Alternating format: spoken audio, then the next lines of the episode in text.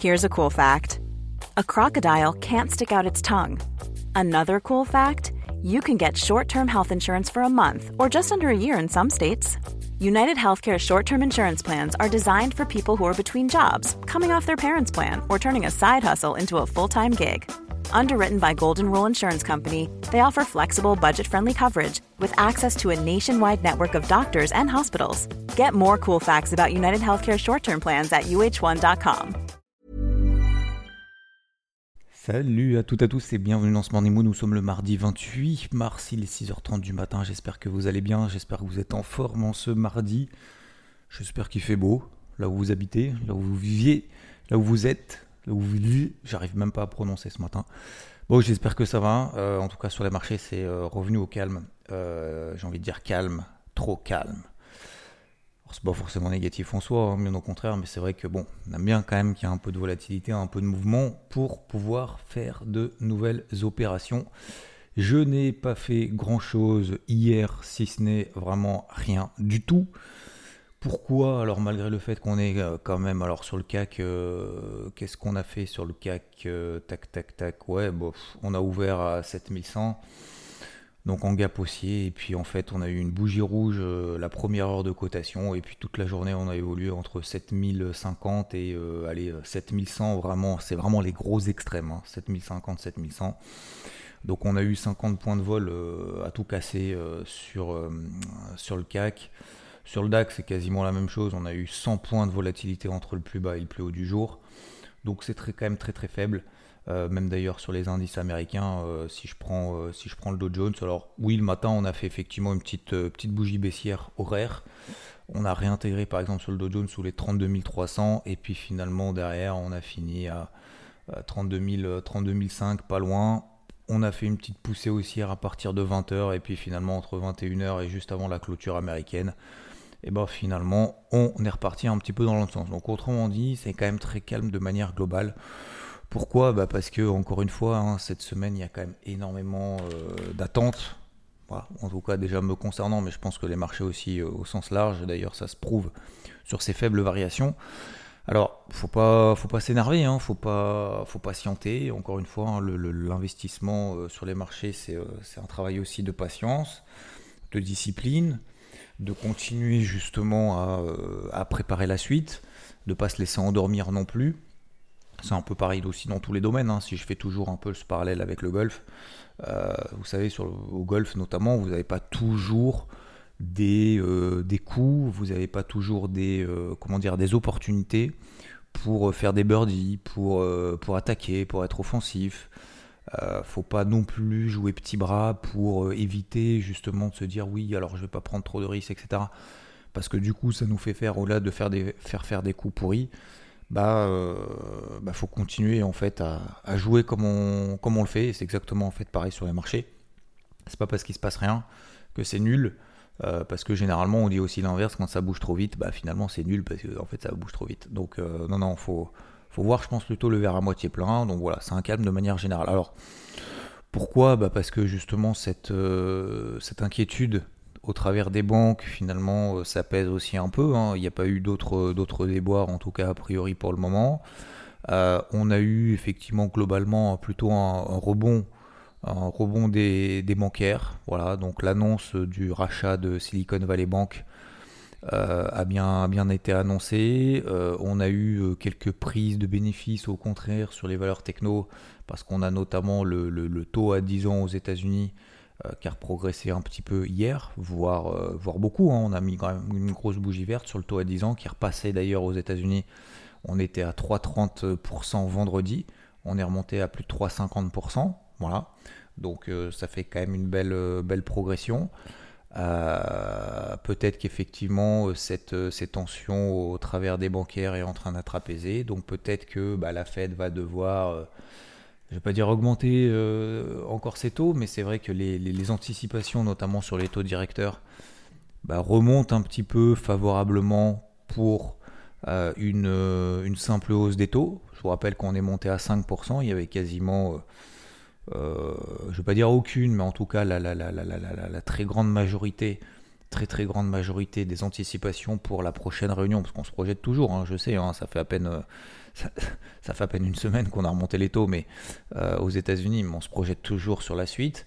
Donc je regarde toujours aussi ça. Bah, pour le 4 mai, le 3 mai, pardon. Le 3 mai, c'est la prochaine réunion. Bah, finalement, on est retombé à soit 57% d'anticipation d'un statu quo. On a 43%, 42-43% d'anticipation d'une simple hausse des taux. Donc peut-être qu'effectivement la Fed va continuer ce processus, notamment de resserrement monétaire.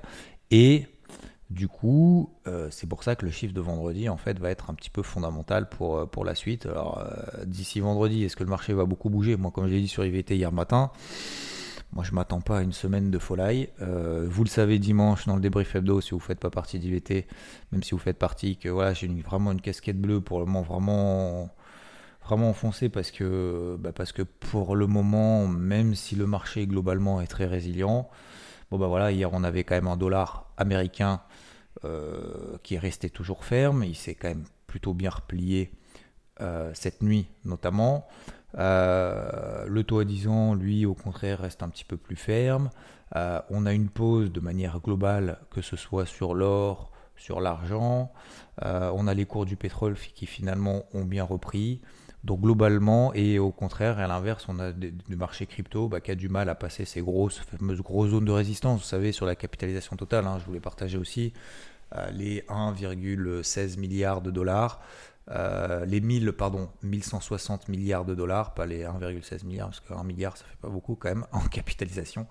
Mais, euh, mais voilà, donc ça tient. Euh, c'est calme, ça se replie un petit peu, ça prend 2-3 bénéfices, mais sans forcément que ce soit appuyé.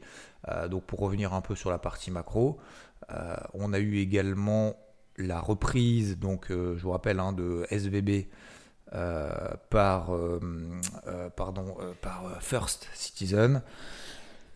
Donc ça c'est une enseigne visiblement qui est basée en Caroline du Nord. On a eu également le le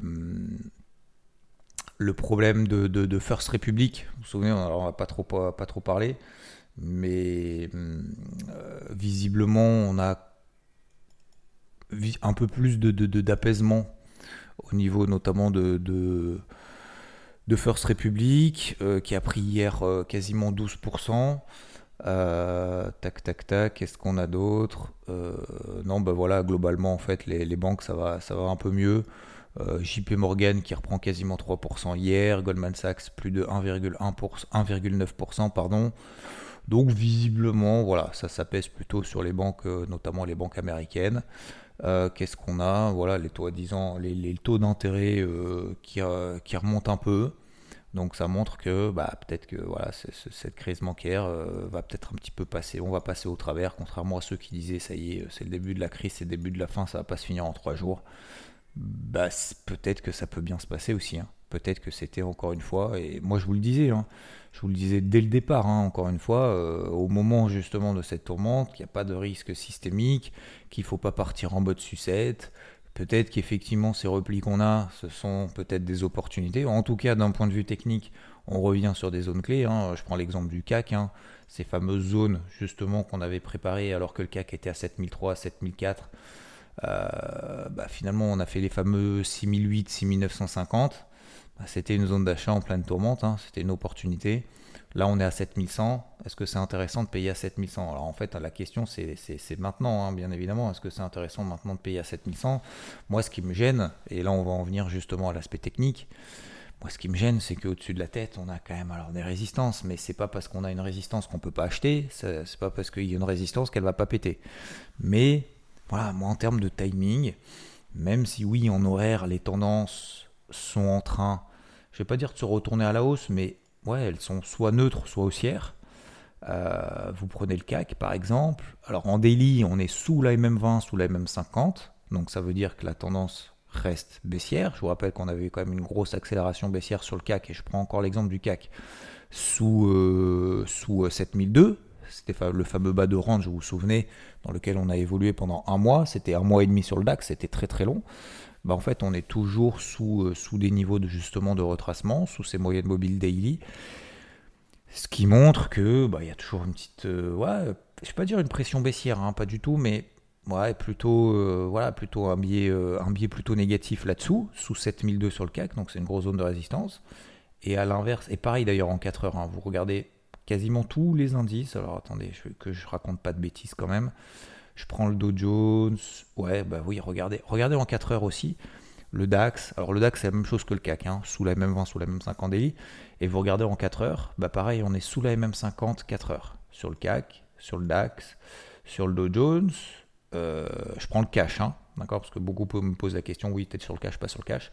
Le SP500, on est un peu au-dessus, mais elle reste quand même un peu baissière. Elle reste quand même baissière, la MM50 H4. Donc, euh, donc voilà, il surperforme un petit peu plus. Euh, le Nasdaq, c'est un peu différent parce qu'il a surperformé, mais hier, il a sous-performé, donc il était plus faible que ses copains. Hier, le Nasdaq a fini à moins 0,7. Et eh ouais, le Nasdaq a fini à moins 0,7. Le SP500 a fini à plus 0,17 et le Dow Jones plus 0,60. Pourquoi? Pourquoi on a peut-être cette inversion aussi de surperformance du Dow Jones euh, par rapport au, SP500 et au Nasdaq Parce que justement, on a ces remontées des taux. Et les taux, je vous rappelle que ces taux d'intérêt pèsent quand ça monte, hein, mais en tout cas, c'est beaucoup plus, enfin bref, ont beaucoup plus d'impact euh, cette remontée des taux et cette évolution, cette variation sur les taux d'intérêt a beaucoup plus d'impact sur les valeurs techno que sur les valeurs industrielles. Parce que les valeurs techno ont besoin de cash, ont besoin de, vite, financement, de coût de l'argent. Bah, c'est exactement ce qui s'est passé auprès de SVB. Hein. Si on n'avait pas eu justement cette remontée euh, fulgurante, euh, SVB, s'il n'y avait pas que des clients justement liés au, secteur techno, bah justement, ça, se serait passé bien évidemment différemment. Alors c'est pas le cas, mais tout ça pour dire, c'est vraiment voilà, cette évolution des taux d'intérêt. Quand vous voyez des taux d'intérêt, comme je le voyais sur IVT hier, euh, quand vous avez des taux d'intérêt comme ça qui augmentent, bah, a une inversion justement de sous-performance et sur-performance. Donc oui, globalement, bah, le Dow Jones, on est sous une MM50 H4, pareil pour le CAC, le DAX, etc. Donc voilà, c'est toute la difficulté, c'est qu'on a en fait des tendances baissières en H4, des tendances à aller euh, neutre, baissière en daily, haussière plutôt en horaire, voire neutre. Voilà, donc globalement ça tient, ça c'est clair, et tant mieux, tant mieux, ça tient. Mais euh, pour moi, il manque, euh, hein, il manque une impulsion haussière, il manque un élément, euh, un élément positif techniquement, hein, même d'ailleurs, hein, techniquement et fondamentalement, qui me disent, ok, ok, c'est bon, allez, je mets une casquette verte pendant un moment. On verra ce que ça donne, mais au moins, vous voyez, j'ai un niveau d'invalidation, j'ai un point de repère, j'ai un argument, en fait, déjà. Déjà, j'ai un argument qui me permet de dire, vas-y. Donc c'est pour ça que je suis... Bah, hier, j'ai rien fait. J'ai rien fait sur les, sur les marchés. Donc, concrètement, sur le CAC, bah, je vous ai dit 6950, euh, 7002 tant qu'on est au milieu, euh, ça risque de brouter un peu, un peu, voilà, un peu en dessous, un peu au-dessus, euh, enfin un peu au milieu, quoi, en fait, hein, surtout. Si on passe au-dessus des 7000, 7120 euh, sur le CAC, c'est-à-dire au-dessus des plus hauts d'hier, parce que hier on a ouvert en gap haussier, on a fait un plus haut tout de suite à 7120. Si on devait passer et s'installer au-dessus des 7120, là, voilà, ça me donne un argument, ok, supplémentaire. Ça m'emballera pas, m'emballera pas forcément de ouf, hein, mais, euh, mais, mais ça me donnera peut-être un argument de dire, ok, allez, c'est bon. Commence à mettre ta casquette verte, c'est parti. Le DAX est un petit peu plus résilient, un petit peu plus fort. Euh, hier, il a terminé à plus 1,14%, le CAC plus 0,9%. Mais, euh, mais voilà, ça reste toujours un petit peu limité parce que on peut pas forcément pour le moment trop se projeter puisqu'on est justement sous ces fameuses zones de résistance. Et en fait, si vous voulez, d'une heure à l'autre, voilà, on peut perdre 100 euh, points sur le DAX, ça remettrait pas grand chose en question, ça me donnerait même pas un signal baissier. Pareil sur le CAC, c'est-à-dire que on est à 7080, là on a clôturé à 7080. Euh, qu'on ouvre à 7095 ou 7050, bah c'est ni positif ni négatif quoi, c'est neutre, voilà. Donc voilà, je vais pas, je vais pas faire des grandes, des grandes tirades pendant des heures là-dessus, mais euh, prenez juste moi, moi ce que je vais faire. Après, vous faites comme vous voulez, mais moi je vais mettre des petites alertes un petit peu au-dessus, un petit peu en dessous. En fait, en gros, grosso modo, je vais mettre les plus hauts d'hier, les plus bas d'hier. Si on passe en dessous, si on passe en dessus, euh, peut-être que je prendrai de nouvelles décisions, mais franchement, je suis pas vraiment emballé quoi. Voilà. Moi, je suis plutôt adepte, vous savez, de l'intra-swing c'est-à-dire euh, faire un, mix d'intraday et de, et daily, donc de, données horaires avec du daily. En daily, on est coincé en haut, on est coincé en bas. Euh, moi, je suis pas particulièrement négatif. Et comme je vous le disais, même en pleine tourmente au début de SVB, Moi, les gars, arrêtez d'être super négatif, c'est pas vrai. Bon, bah voilà, hein, preuve en est, c'est pas vrai. Alors, c'est pas que c'est pas vrai, c'est pas que c'est pas inquiétant, c'est pas que euh, faut se dire, euh, c'est pas grave, c'est l'opportunité du siècle, ça va exploser, faut vite tout payer on va sur les ATH. On est bien d'accord, hein. faut, faut, vraiment pas être dans les extrêmes systématiquement. Mais ce que je veux dire par là, c'est que voilà, moi je vois pas de, je vois pas d'inquiétude particulière pour le moment. Alors sauf si on, bien évidemment, sauf s'il y a une autre inquiétude sur, sur une autre bancaire et tout, bon là ça, changera la donne. Mais c'est pour ça qu'on a d'un côté en fait ces ces anticipations de remontée des taux justement qui augmentent. Et d'un autre côté, on a les bancaires qui tiennent quand même. Donc on a des marchés qui tiennent, mais, euh, mais pas, vraiment, pas vraiment emballés parce que je pense qu'en fait, globalement, on n'a rien à se mettre sous la dent. Voilà, encore une fois.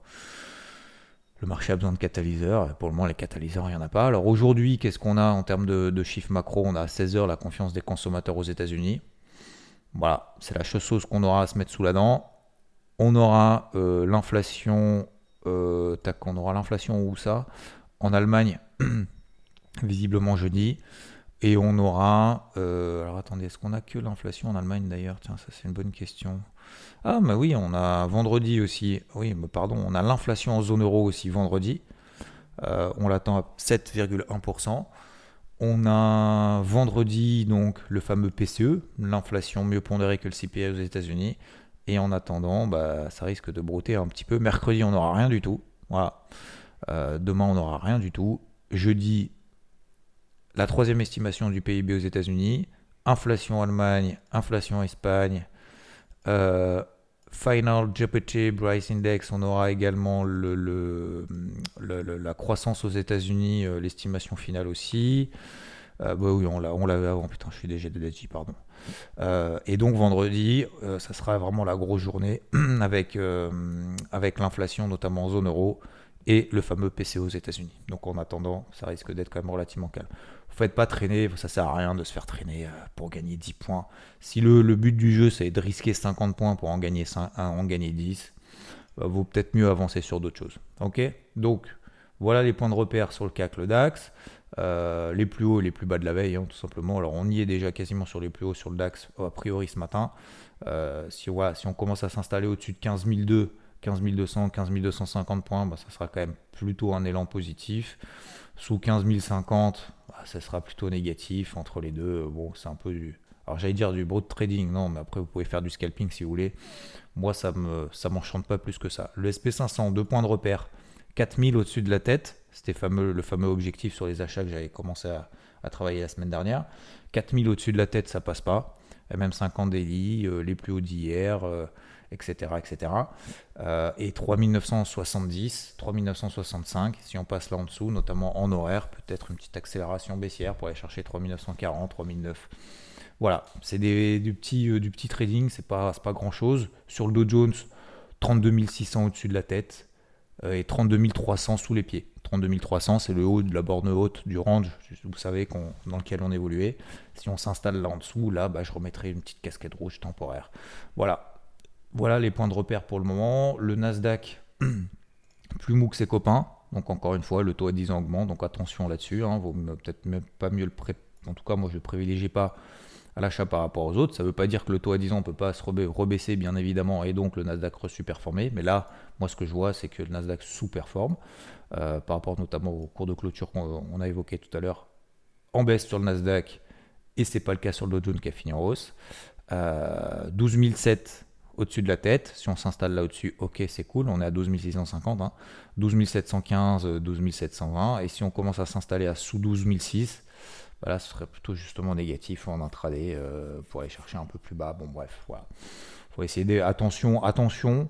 Donc, dans ces cas-là, ce qu'il faut faire, c'est euh, voilà, justement, quand il y a moins de volatilité, il ne faut pas utiliser des tailles de position plus importantes parce que ça peut péter à tout moment mais au contraire, justement, faire du petit trading, histoire de garder la main, de garder cette discipline, mais sans, euh, voilà, pour moi, j'ai vraiment aucune conviction forte pour le moment, donc je vais pas vous inventer des salades. Euh, sur les cryptos, bah, comme je vous l'ai dit, encore une fois, euh, sous des zones de résistance, moi j'ai rien qui a emballé, il n'y avait que le Bitcoin à payer, Rodolphe l'a parfaitement fait il y a, il y a deux semaines. Il n'y a plus grand chose à faire là-dessus. On est revenu justement sous des zones de résistance 28 005 sur le, sur le Bitcoin. Hein, je vous l'avais dit, hein, c'était le, Les, plus bas du mois de mai, c'était les plus bas de l'été 2021. on est revenu justement sur cette zone des 28 000, 30 000 à la louche. Euh, été 2021, on n'arrivait pas justement à enfoncer cette zone. Derrière, on a fait des records historiques. Support qui fait désormais office de résistance. Comme quoi, l'analyse technique, ça marche. Hein. Les cours ont une mémoire. Hein. Les investisseurs ont une mémoire. Hein. Ils sont pas bêtes. C'est pas des poissons rouges. Euh, mais ça sert à ça, en fait, l'analyse technique. C'est exactement ça. C'est pas, pas euh, un truc de prédiction. C'est juste se dire, effectivement, bah, on arrive sur des zones parce que ça a déjà réagi dans le passé. Donc, il y a peut-être des opérations qui sont en train d'être faites. Euh, peut-être ceux qui ont payé 28 000 euh, avant qu'on pète, justement, se disent, ah merde, on revient sur mon zone d'entrée, bah, je sors, j'allège. Et du coup, c'est ce qui fait que les supports deviennent résistance, en fait. C'est tout. C'est pas juste, euh, c'est juste, c'est pas un trait qui fait réagir. Hein. Attention, c'est pas le trait que vous mettez sur le graphique qui fait réagir les cours. C'est parce que derrière, il y a une psychologie de marché. Et si on arrive à comprendre justement ce qu'il y a derrière cette psychologie de marché, l'analyse technique, les graphiques matérialisent finalement ce que fait le marché déjà, c'est la loi de l'offre et de la demande. Ce que pense aussi le marché, c'est ces aspects justement psychologiques, de se dire, ok, on est plutôt dans des impulsions haussières, dans des tendances baissières ou pas. Et donc on a plus de chances d'être dans le même mood le lendemain que ce qu'on a été la veille. C'est ce qu'on appelle en fait les tendances se prolongent X fois et ne se retournent qu'une seule fois. Donc c'est pour ça que euh, c'est pour ça que justement on a ces, réactions, notamment sur des zones clés. Donc globalement, voilà, moi je vous l'ai dit, j'ai loupé le coche justement sur cette hausse que sur Bitcoin en fait, hein, finalement, finalement, parce que oui, alors il y a l'Ether aussi, oui, on est passé de 1004, moi je vous l'avais dit, hein, 1004, 1004 effectivement, euh, c'était plutôt justement la, zone d'achat sur Repli. Maintenant qu'on a, a fait 1800, moi ça m'embelle pas plus que ça. Et en même temps, et en même temps, c'est pas forcément dégradé non plus. Voilà. Voilà globalement pour ce matin. Je fais un peu plus court que d'habitude. Je ne vais pas trop vous embêter. J'ai reçu pas mal de, messages très positifs d'ailleurs par rapport à l'interview encore une fois de samedi avec Olivier que je remercie encore une fois.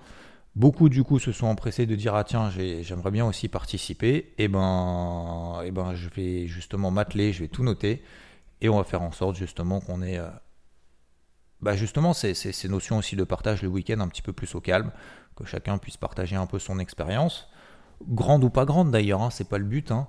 c'est de se dire bah voilà, euh, peut-être que j'ai, peut-être que vous avez des questions, peut-être que vous avez des, des étonnements, peut-être que vous avez des, euh, des, des, des, partages à faire par rapport à ce que vous vous avez traversé de positif, de négatif.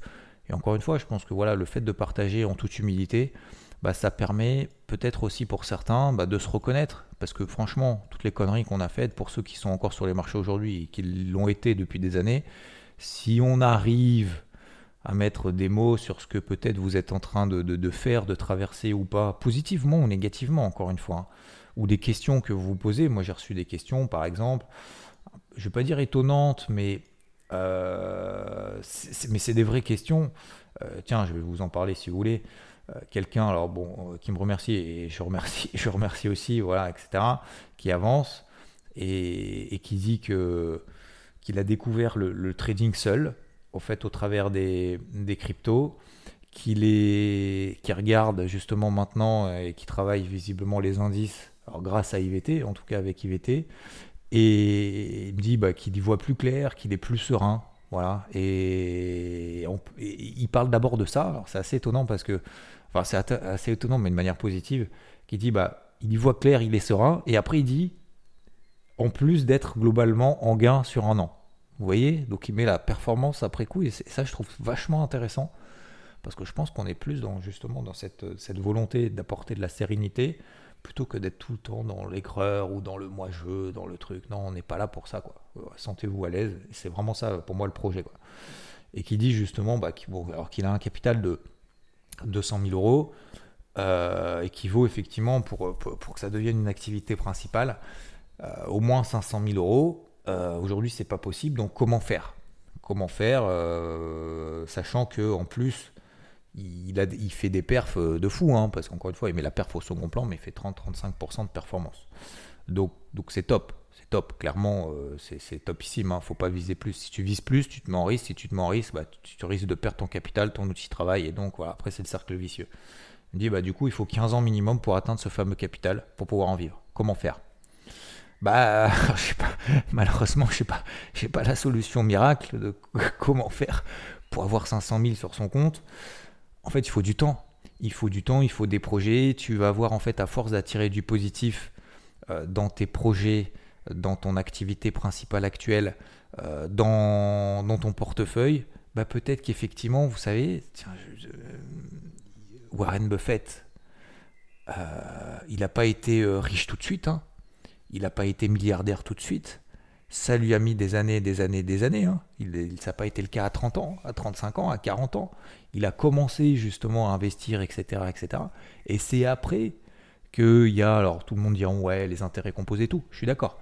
Mais, c'est vrai, en fait c'est ça, c'est, qu'il le fait en fait de manière progressive. Et je pense qu'il faut, faut pas se mettre de pression vraiment, et c'est ce qu'on a parlé justement samedi avec, euh, justement Olivier dans cette interview-là, se fixer des objectifs avoir une vision de se dire ok, bah, je sais qu'il faut que j'ai tant de capital pour me permettre éventuellement d'en vivre, etc., etc. Parce que faut pas que je prenne trop de risques et donc si je prends moins de risques, je fais moins de perfs, si je fais moins de perfs, je gagne moins, donc voilà, etc. Mais ce qu'on disait, c'est que euh, c'est important en fait d'avoir des, des objectifs, mais tu vois, c'est comme euh, il y a un, un youtubeur, euh, j'ai oublié son nom, je, suis complètement, je suis complètement con. C'est qui C'est non, c'est pas Michou, c'est l'autre qui fait l'Everest. Ça, ça, fait beaucoup, ça fait beaucoup parler. C'est qui là? Merde, comment il s'appelle? Inoxtag. Voilà. Inoxtag justement qui dit bah voilà, moi mon, but c'est de faire l'Everest et tout. En fait, ce qu'il a dit aussi dans ses interviews, je, regarde pas, mais moi je trouve ça intéressant dans la démarche. Parce que beaucoup s'inquiétaient en disant, tu peux mourir. Ouais, mais en fait, vous savez, il est quand même relativement lucide, c'est-à-dire qu'en fait, il va mettre les moyens pour y arriver, mais c'est pas parce que tu mets les moyens pour y arriver que tu y arriveras forcément, physiquement, intellectuellement, euh, c'est beaucoup dans la tête, etc. Euh, mais il sait très bien qu'il y a des étapes. Et il sait très bien qu'au bout de la première, deuxième, parce que je crois qu'il y a 5, 6, 7 étapes avant d'aller jusqu'en haut, hein, ne fait pas d'une traite. Mais il sait très bien que au bout de une, deux, trois, si à un moment donné, bah, il sent que c'est pas possible et qu'il y a un risque de pas revenir, que vraiment il est allé jusqu'au bout, jusqu'au bout, jusqu'au bout, bah, il sera quand même satisfait parce qu'il l'aura fait, il aura tous les moyens, mis tous les moyens pour pouvoir le faire, mais il va pas non plus se mettre en risque pour pouvoir atteindre ses objectifs en disant putain je l'ai fait, je suis un, je surhomme quoi. Vous voyez ce que je veux dire? Bah, C'est pareil en fait pour moi, cette question qu'on peut avoir en se disant bah voilà, moi, j'aimerais bien en vivre là maintenant tout de suite, en tout cas pas dans 15 ans, parce que ce serait moi pour moi d'ici d'ici 3 ans. Je comprends, je comprends, mais il faut, il faut, je, pense qu'il faut vraiment pas trop trop se mettre la pression. Garder cet objectif en tête, mais ne pas tout gâcher. Vous voyez ce que je veux dire? Ça serait dommage de tout gâcher, de se dire, euh, voilà, je vais jusqu'au bout, je reviens pas. Et puis, bah, je serais allé jusqu'au bout. Euh, j'ai pas de regrets, mais vous voyez ce que je veux dire? Je pense qu'il faut aussi avoir la lucidité de se dire effectivement, bah, si tu mets 15 ans, mets 15 ans. C'est pas grave. C'est pas grave. Et en attendant, je pense qu'il y a beaucoup de choses à faire, il y a beaucoup d'apprentissage. À un moment donné, tu tomberas peut-être sur une, crypto qui fera x200, vu tu es sur le marché des cryptos. Peut-être qu'une fois, tu euh, tomberas justement sur une phase de marché, par exemple sur les indices, euh, ou sur une action, peu importe, euh, qui fera x2, x3, x4 parce que tu auras respecté justement cette discipline que tu t'es imposée. Mais le seul moyen d'arriver là, c'est justement de ne pas se fixer des objectifs parce que si tu te dis, bah, moi mon objectif c'est de faire, je sais pas, j'ai n'importe quoi, 10% dans l'année, faut pas se caper en se disant à 10% j'arrête. Au contraire, faut se mettre justement des gains illimités, potentiellement, de pouvoir y arriver, et limiter en fait ses pertes. Comme ça, on est toujours dans cette démarche-là. Mais au-delà de ça, prends ton temps. Voilà. Euh, je sais que tu écoutes le Morning Mood tous les matins parce que tu me l'as dit. Donc, euh, qu'est-ce que tu me conseillerais? Il termine en me disant que me conseillerais-tu pour finalement arriver à mon objectif et vivre de ma passion? Bah, C'est de continuer, c'est de continuer à bosser, mais sans te mettre dans le risque et de rester simplement focus sur le processus. Et progressivement, tu verras que les planètes vont s'aligner, que euh, tu es très bien parti, et c'est pas parce que tu fais de la performance sur un an que tu en feras pendant 5 ans. Voilà. Donc je veux pas. Euh, moi, je veux pas que ton objectif soit remis en cause parce que ton objectif ne soit plus atteignable du tout, parce que tu t'es mis une telle pression d'aller vite que tu t'es mis en risque et ce, risque-là, en fait, tu pourras plus l'effacer si jamais tu t'es mis en galère avec un capital qui était jusque-là, jusqu'à présent ton outil de travail. Si tu ruines ton, ton outil de travail, bah c'est sûr que cet objectif-là sera encore 100 fois plus compliqué ou 1000 fois plus compliqué qu'aujourd'hui. Voilà ce que je veux dire. C'est vraiment de prendre son temps et de rester, et tu l'as dit, euh, de rester serein, d'y voir clair et d'y aller progressivement. Et ça viendra. Ok Sur ce, messieurs, dames, je vous souhaite une très très bonne journée. Restez focus. Pas, pas, faire compliqué quand, euh, quand il se passe pas grand chose. Et on se retrouve bah, tout à l'heure en live sur IVT à partir de 10h. On va faire le point là-dessus. Et ce soir sur Twitch, rendez-vous ensemble. Je vous souhaite une excellente journée, un excellent mardi 28 mars. Ciao, ciao. Mom deserves the best, and there's no better place to shop for Mother's Day than Whole Foods Market. They're your destination for unbeatable savings, from premium gifts to show-stopping flowers and irresistible desserts. Start by saving 33% with Prime on all body care and candles. Then get a 15-stem bunch of tulips for just $9.99 each with Prime. Round out Mom's menu with festive rosé, irresistible berry chantilly cake, and more special treats. Come celebrate Mother's Day at Whole Foods Market.